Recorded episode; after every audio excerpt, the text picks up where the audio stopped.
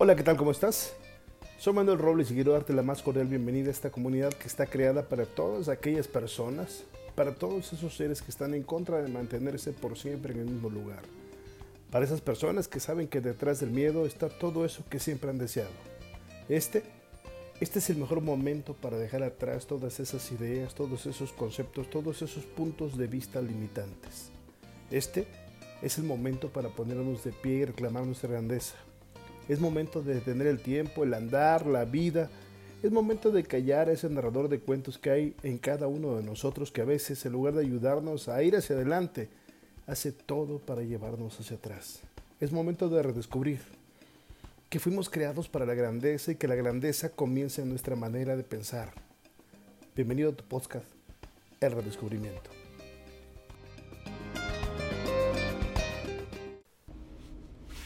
No sé qué hacer. Así empezó su discurso. Pero no paró ahí.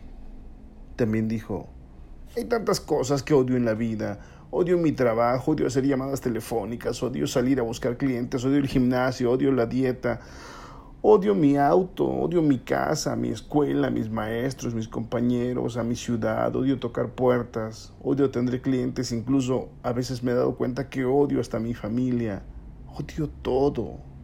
Odio que las cosas no se den, odio que se compliquen, que sea difícil.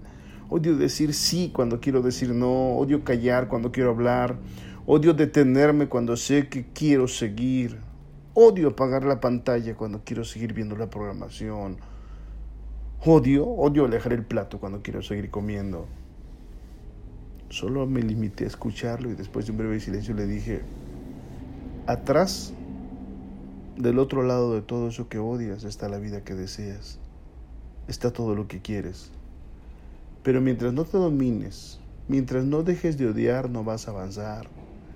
El odio solo engendra odio. Es tiempo de que empieces a amar, ¿sí?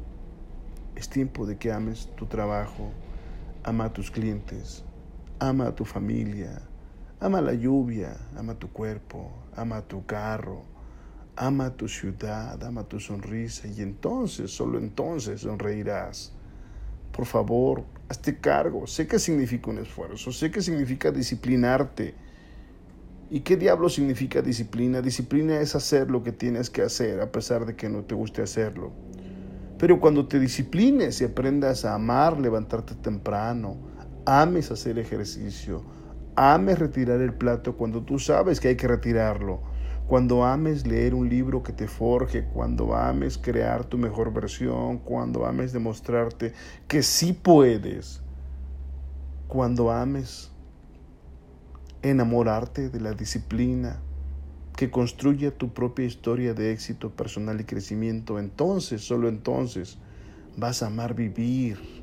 Y cuando amas vivir, te das cuenta que vivir es un privilegio que ya muchos que no están quisieran y darían todo por gozar. Entonces, entonces empieza, empieza amándote a ti.